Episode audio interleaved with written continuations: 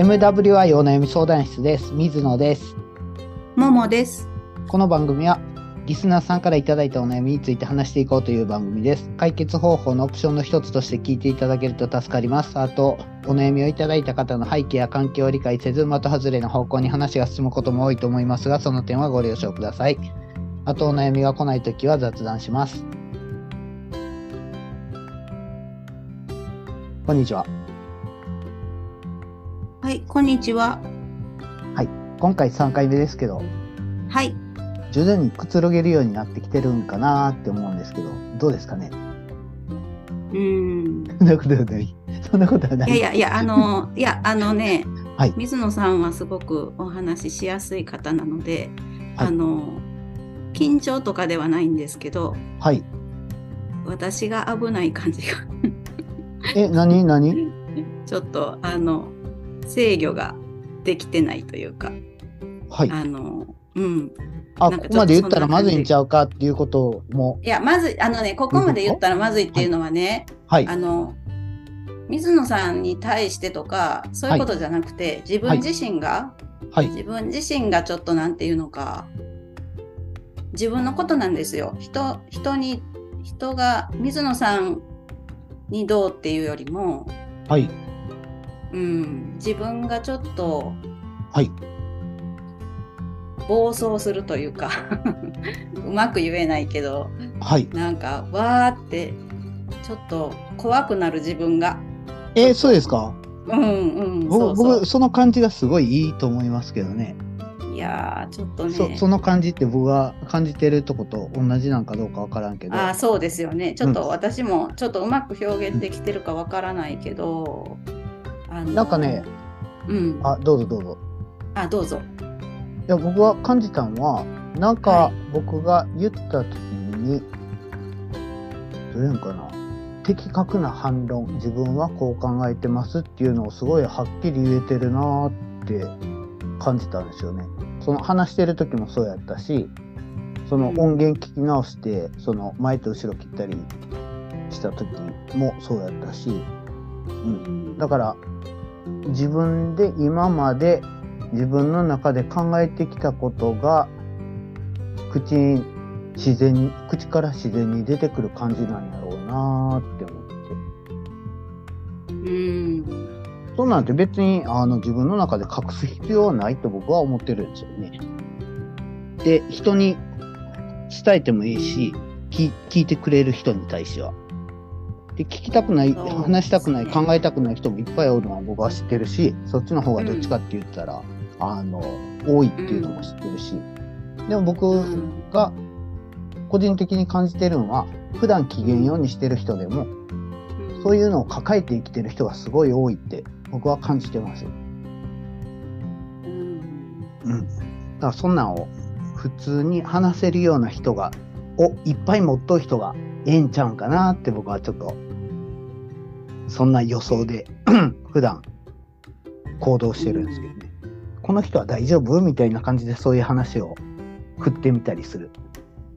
うんあのねうん。今水野さんがおっしゃったことは、はい。全くその通りだと思うけどはい。なんていうかな私の中でうん。心構えがなくうん。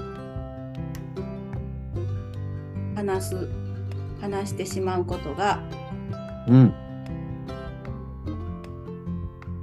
ちょっと怖いっていうか、えそういうー、感じかな、うんはいちょっとうんあのこれこう言ったらいいかな水野さんが今おっしゃったことは全くその通りだと思って、はい。あの私も別に隠してるんじゃないんですよ。それ、あの引っ込めるとかなんとか言ったら隠してる感じに聞こえるんだと思うんですけどね隠すとも違うんですよね。隠してるんじゃなくてちょっとこ話す機会がないだけの話じゃないんですかね。うん話す機会、うん、あ、今、あ、100%安心して話してもいいんやって認識できる機会が少ないんじゃないの？そういうわけでもないんですか、うん。まあ違う100%を求めてるわけでは別にないんですけどそれでなんていうか相手を疑ってるんではないんですね。うんうん。うん、相手の問題じゃなくて自分の問題なんですよね。はい。うん、相この人には言ったらまあまあそれも考えるけどこの人に、まあ言ってもいいかなっていうことはもちろん考えるけどうん。うん。すごい面白い。とこはい。相手が、うん、相手の人がうん。信用できないとかそういうことではないんですよね。ううんん、そういうことじゃなくて、うん。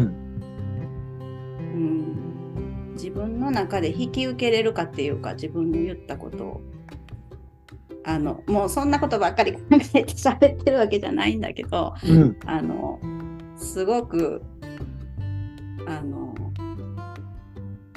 すごくなんていうのかすごく微細なことを拡張して言ったらそんな感じっていうかね。うん、この自分の中で引き受けられるかっていうのは、うんとこの言ってることがいつもいつも考えてるわけではないっていうような感じ？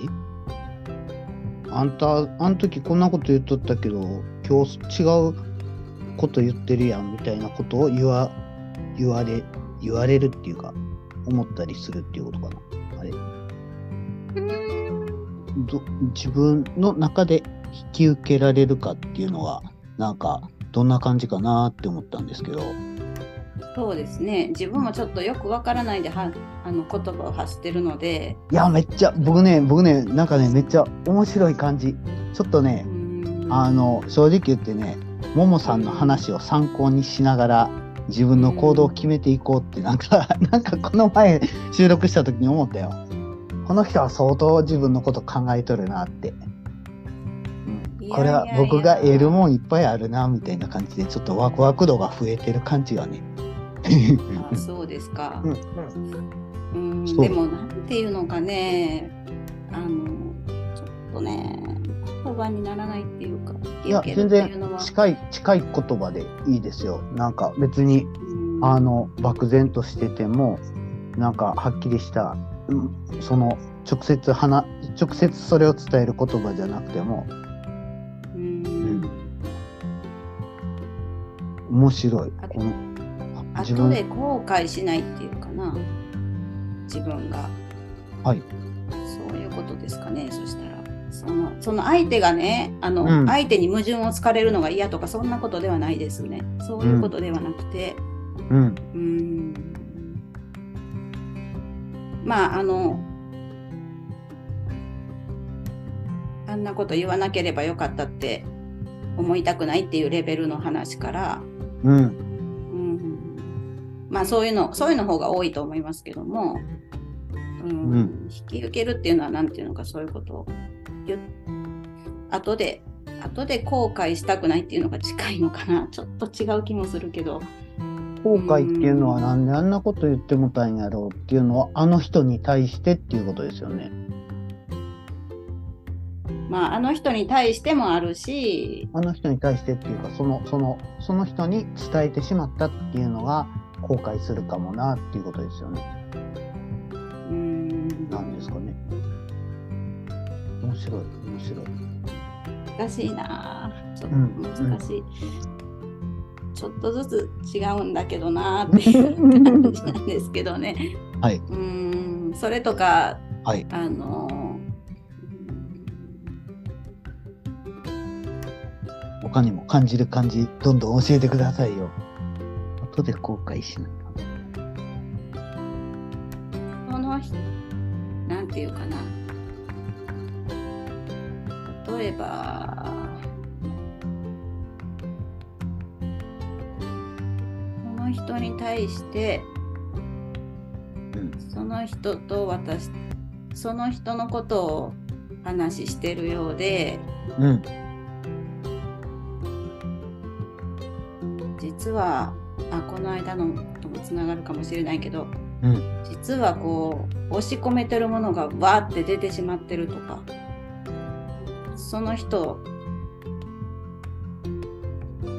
対してうん。話じゃなくて、うん。それで見た目はその人に対しての話に聞こえるけど、うん。実はバって自分のもっと奥の方の話がバって出てしまってたなみたいなうんところとかかな。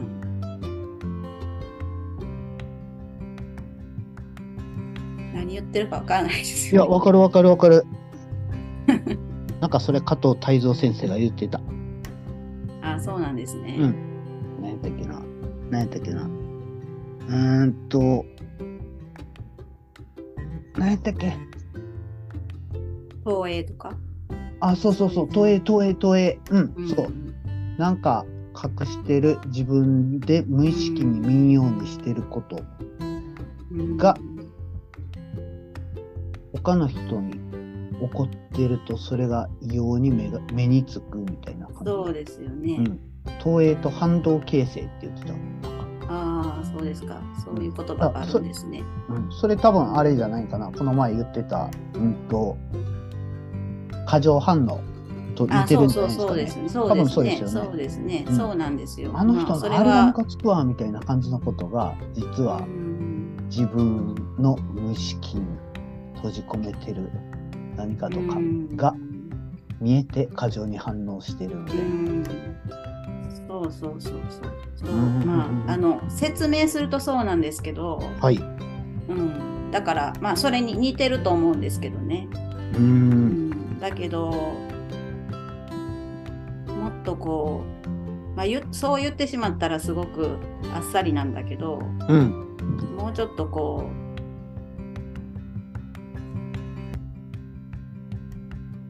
うこ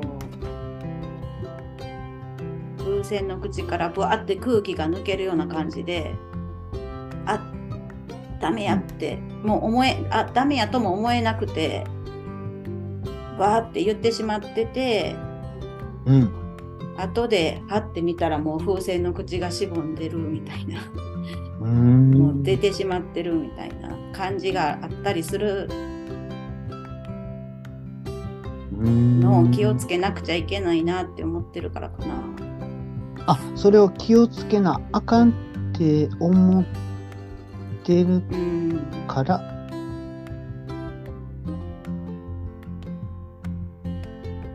気をつけなあかんって思ってる感じがうん自分の中で引き受けれるかなみたいな感じなんですかね。いやだからそういう風になるのはダメだから自分でその空気の抜け具合を制御してなしてないとダメだなって思ってるんですよね。このぐらいこのぐらいは言ってもいい。えーうんでもこのぐらいは言ってもいいって言うとちょっとまた語弊があるんですけどうん。そうしたら隠してるみたいな感じがするから、うんそうではないんだけど、うん。その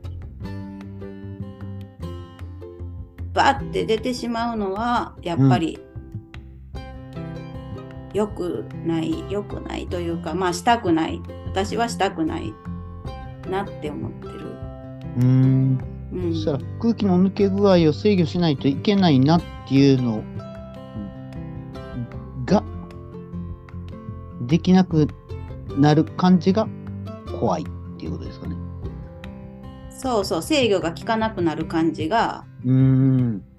怖いしそうなりたくはないんですよね私は。うーんうん、それはあえてそうなりたくないんです。それをやりたいんではないんですよ。だから何でもかんでも空気を抜けっぱなしにして喋りたいとは思ってないし、ああ、なるほどな。うんはい。うんうんうんうんうんうんうんだから自分の問題なんですね、それは。相手の人がどうのこうのっていうことではないんですよ。うん。うんうんうん。そういうふうにしてたいんですよ、私は。なるほどな。うん、でもそれはね、隠すということとは違うんですよ。うん。うん。あの、この人には信用できないから言えないとか、そういうこととは違うんです。ええ面白い。うん。なるほどな。うーん。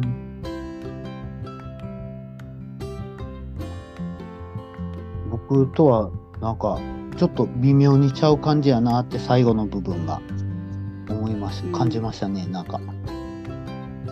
どんな辺が。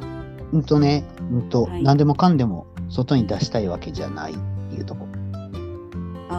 で制御していたいですよっていうとこうん。それでもなんかちょっと隠したいって言ってるみたいに聞こえますよね。うんうんうんでもでもやっぱり隠すのとはちょっと違うっていうところはちょっとわからないんですけど、うんうん。面白い。うん。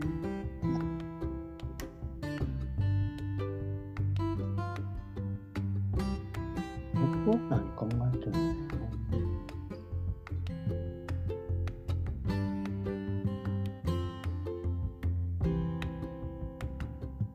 どうかな。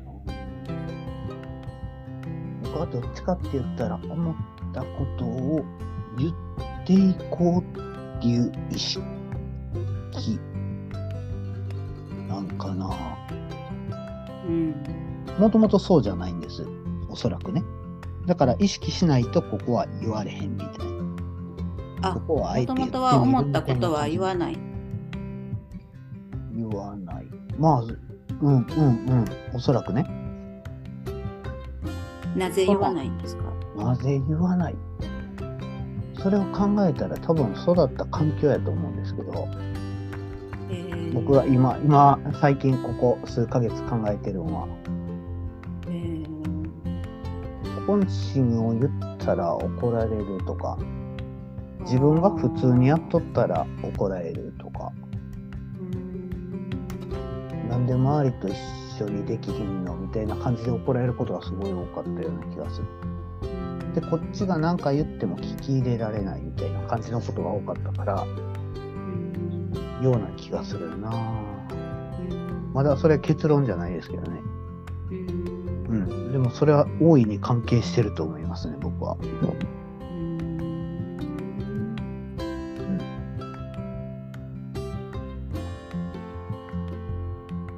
でもそしたら、結局自分が考えてること自分、外に発信せんかったら、うん何やろうそれに関するインプットもないんですよね。違う。自分が考えてることに対するレスポンスもない。そもそもあ外に出あさない。ああレスポンスがない。そうそうしたら自分が考えてることがここの部分ちょっと勘違いちゃうかなって誰が見ても分かるようなことすらも直せないっていうかうん直すチャンスがないっていうかなんかうまく言われへんけど。うんで一人で自分に向き合っとってもうん深くいくけど間違った方向に深くいく可能性もあるっていうかうん。それに気づいた感じですよね。うん。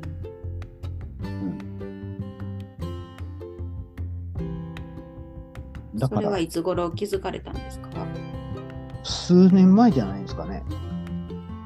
あじゃあ数年前までは言わない人だったんですか？そう、まあ今ほどは言わへん感じですかね。うん。誘ったりもしないで。誘ったり、まあ誘うっていう行動はしとったかもわからんけど、そこで話す内容とかですよね。ああなるほど。話す内容とかはもう一切その心に触れるような話なんか一切せえへんし、ああ。勝った負けたとか、こんな、こんなええことがあったとか、面白いことがあったとか、あいつムカつくとか、そういう一般的な話です。うん。それで自分はこう思ったとかこうしたいとかそういう話もしないし、見えてることを話しとったのかな。まあ根本はあんまり変わってないといえば変わってないんですけどね。ただ追加された感じ、自分の考えてることをうん。話するよ、外に出すようになったっていうか。うん。だからあ付き合いそうねそう、付き合う相手は同じでもうん。内容がちょっと変わった感じですね、ここ数う年。んその中でそういう話が嫌いな人もいれば好きな人もいるみたいな感じで。うん。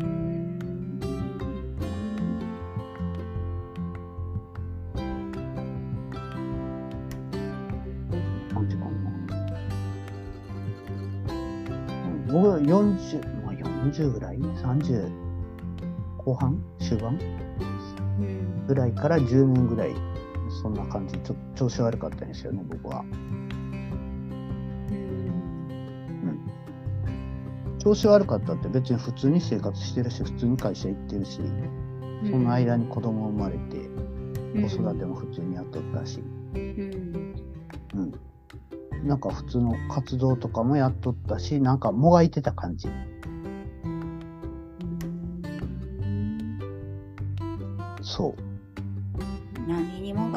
何に調子が悪いとか何にもがいてたとかいうのはああの言いにくかったらいいでいやいや、すけど全然全然普通に言ってますから。あの、スタートはね、スタートは仕事のプレッシャーやったんです。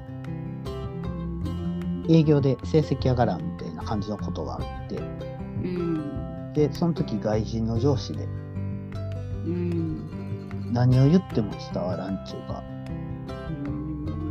で、最初の頃は上司と打ち合わせして、じゃあこの作戦で行こうぜって。で、数ヶ月やってみて、やっぱり無理でした。じゃあ次の作戦行こうぜみたいな感じで、うまくその作戦、この作戦、この作戦、この作戦みたいな感じで、作戦どんどん実行していって潰すみたいなことやってたんですけど、うん。それがなんかうまくやっぱり上司もそんなうまく作戦を練っていけるような感じじゃないし、うんううんうん。最終的には結果が出んお前が悪いんやろみたいな感じになって、うんまあそうなんですけどねみたいな感じのとこからですね。うん。そう。でもそれがあったのは2年ぐらいなんですよね。そのプレッシャーがすごい強かったって。うん。でその後そのプレッシャーからは解放されてるのにうん。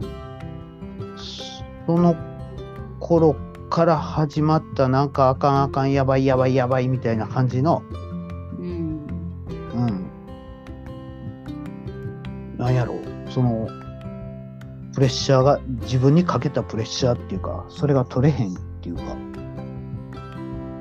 うん。でそれでそのうちに自分は劣ってるっていうなんかうんうんうん思い込みみたいな。うんなんぼやってもできひんって。どんなにあがいてもできひんって。朝から晩まで思いっきり働いても無理って。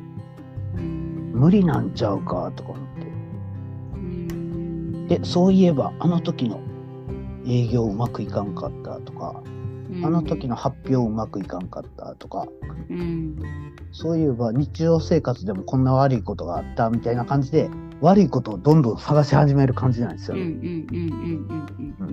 で僕あかんこれ俺異常やって思ったのはまあその頃からちょっとまあもう日常のバランスも取れへんっていうか晩も寝られへんしでも仕事が心配やからうんなんとか這い上がろうとしてるからなんか朝早く6時ぐらいに会社に行って10時晩10時ぐらいまで会社行ってってうん。やってるけど仕事ははかどらへんとか。うん。で新しいことをやろうとしても決断がつかへんっていうか。あっちかなこっちかなこっちの方がリスク低いかなこっちの方かなこっちの方かなってずーっと迷ってる感じとか、あうん、それとか日常生活では我々の話の中であはい。出てきたことがあるそのこの人に話しかけてもええかなとかうんこんなようでお客さんに電話してもええかなとか。うん。そんなんとか。一番悪い時これもうやばいなって思った時は僕ねあの対人恐怖症みたいな感じになっとったと思うんですけどあのコンビニで千円札を出してお釣りをもらう時にわあお釣りをもらう俺って最低な人間って思った瞬間があったんですよ。うんそれはどういう感じかって言ったらうん普通にお釣りなしに現金で払ったら別に「うんはいありがとうございました」で済むじゃないですか。うんそれにプラスして店員さんにお釣りを出させるっていう手間をかけてる自分ってなんて最低な人間やろうって思ったんですよね。それってなんかもうあかん俺これ異常やと思ったんですよね。うん、そう。うん、そんな感じ。それが、どうかな。何年か続いた感じ。で、その間に、まあ、仕事べ仕事が基礎だったから、はい、なんかいろんなその営業成績が良くなる本とか、そんなのを実行してみるとか、うん。うん、そんな本ももう読みまくって実行しまくったりとか自己啓発本とかそんなのを読みまくったりとかそんなんしてた。それはその自分が劣ってるっていうのを克服しようそうですとしてるそうですそうですそうです。うんどっかにヒントがあるはずやみたいな感じうで、ん。そうですねその頃からですねメモが始まったの。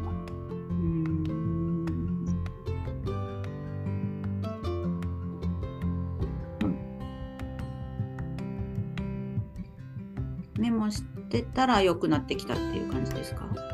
うーん何が良くなってきたんですかね？あのね、いろんな、なんやろ、その調子悪い時でも、ああ、こんなんできたらええのになって思った瞬間が、思う瞬間がちょっとだけあったりするんです。はいそれは現実から見ると、はるか彼方の夢みたいな感じやけど、うん例えば売り上げが何億円上がってる。そんなんやったらええのになって瞬間、一瞬思ったりする。もうそれを書いとくんです、メモに。で残しとくうんで、たまにそれを見返すみたいな感じ。それとか、その当時、ラジオをよく聞いてて、うん営業に行く車の中で。で、気に入った番組とかインタビューとかを、その頃、ポッドキャストって始まった。まあ、あの、アップルポッドキャストは始まってなかったけど、ラジオ局のその局のホームページからダウンロードできるような、MP3 をダウンロードできるようなシステムが始まってたから、うんそのインタビューをダウンロードして繰り返し聞くみたいな感じ。うんうん。ああ、ええ言葉やなとか思ったことを残しとくみたいな。うんなんかそんな。それの繰り返しですよ。うん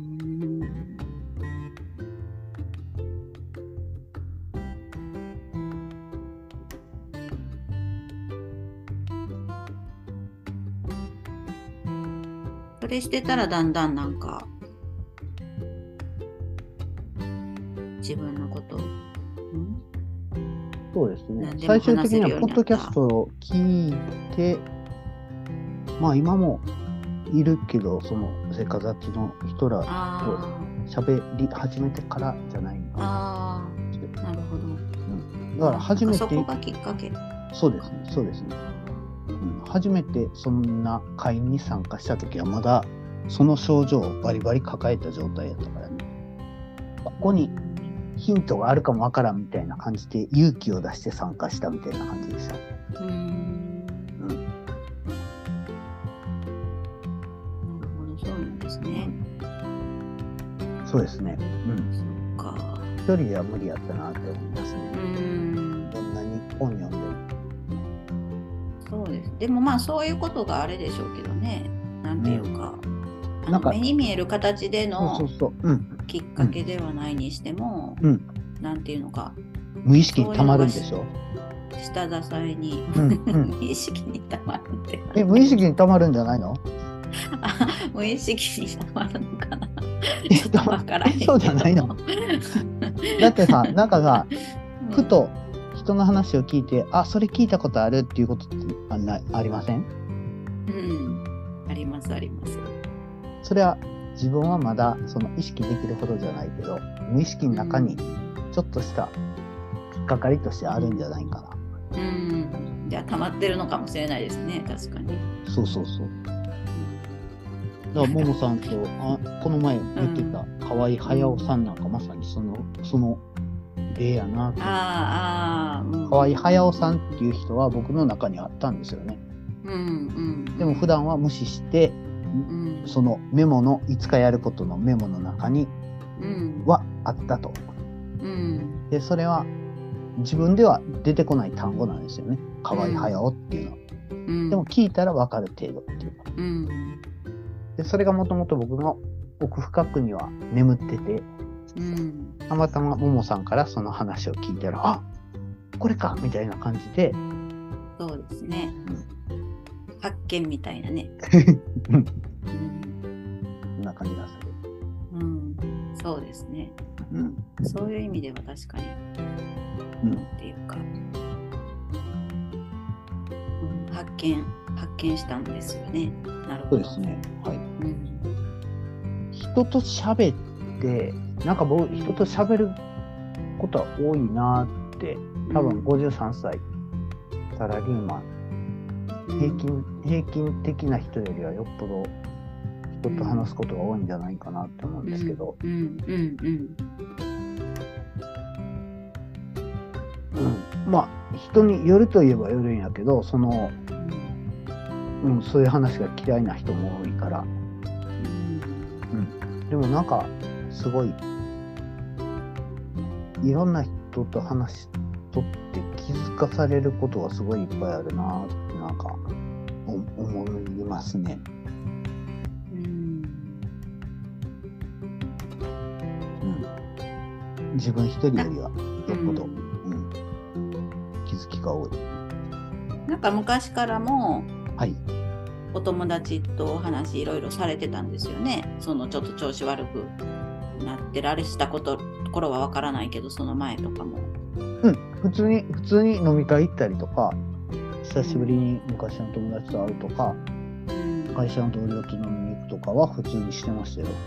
うんでもそれは、それ自体は意味のある話じゃないっていうか、うん、いつもの会社の愚痴を聞くとか、うんうん、なんか、そんな感じのことが多かったような気がするな。うんそれ自体は、うん、あんまり、あんまりその頃はあんまり、うん、あんまり、その今ほど、ああ、この人はこんなこと考えてるんやな、みたいな感じのことは感じませんでしたね。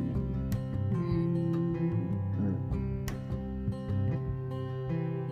うん。なんかそういう話の中にも、はいこの人がこんなこと考えてるんだなみたいなことをうん見つける瞬間っていうのは、あ、あります、あります。うんでもね、なんかね、まあ、またやらしい話になるけど、効率が悪いよね。効率が悪いっうていうか。ん例えば今日、この30分、40分で、普通の話しかしてない、真面目な話しかしてないじゃないですか。この前見たテレビが面白くてね、であのそば食いに行きたいんですよね、みたいな話って全然してないっていうか、うんうん、僕は多分今そういう話を求めてる感じ。誰とでもなって、そう思います。なるほどそう今はね。今のマイブームはそれです。うんうんうんうんうんはい。そうなんだ。ね。そううん。あ、なんか、うん。わかります。なんとなく。んはい。わかりました。じゃあ、時間も迫ってきた。。はいごめんなさい。なんか聞いいてやいやいやいや、ちょっと続きしましょう、この続き。あ、はい、そうですね。はい。はいお願いします。はい、じゃあ終わりますね。皆様からのお悩みお待ちしております。あと、聞いていただいた感想などもいただけると嬉しいです。メールアドレスは mwy.onayami.gmail.com です。ツイッターはハッシュタグ mwy 相談室です。それでは終わります。さよなら。さようなら。